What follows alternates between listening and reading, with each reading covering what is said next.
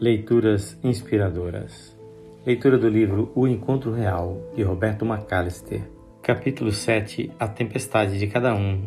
Terceira parte. Paz. Temos às vezes a sensação de que tudo está perdido, totalmente fora do nosso controle. Impotentes para domar os ventos ou as águas agitadas, chegamos até a concluir que ninguém tem capacidade para coisa alguma a tempestade assoladora se faz muito maior do que todas as nossas forças reunidas. Se não temos Jesus nesta hora, somos capazes de saltar de um vigésimo andar simplesmente dando cabo da vida e da situação. Prova disto é o índice crescente de suicídio em todas as faixas de idade. Jesus nem ao menos ficou aflito, mas apenas ordenou ao vento e ao mar: Acalma-te, emudece.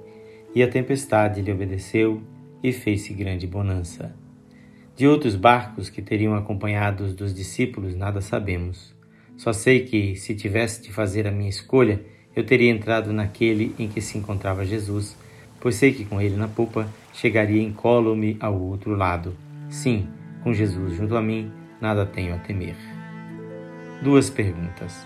No final da narrativa, ficamos sabendo de duas perguntas que Jesus fez a seus discípulos. Perguntas essas que também nos devemos fazer pois muita relação tem com nossa vida espiritual. Nesses termos se expressou Jesus dirigindo-se-lhes com autoridade.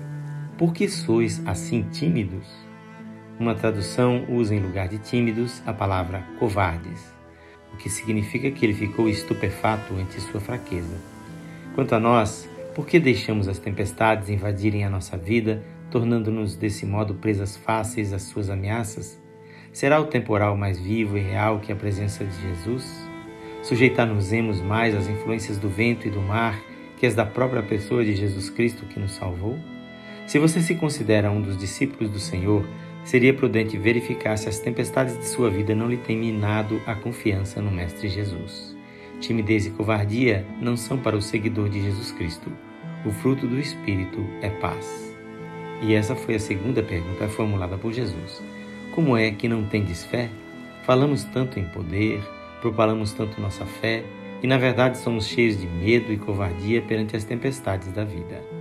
Afirmamos demais a nossa coragem, enganando até os mais argutos, quando a Deus não podemos sequer iludir, pois Ele sonda os nossos corações e sabe quando nos estamos afogando.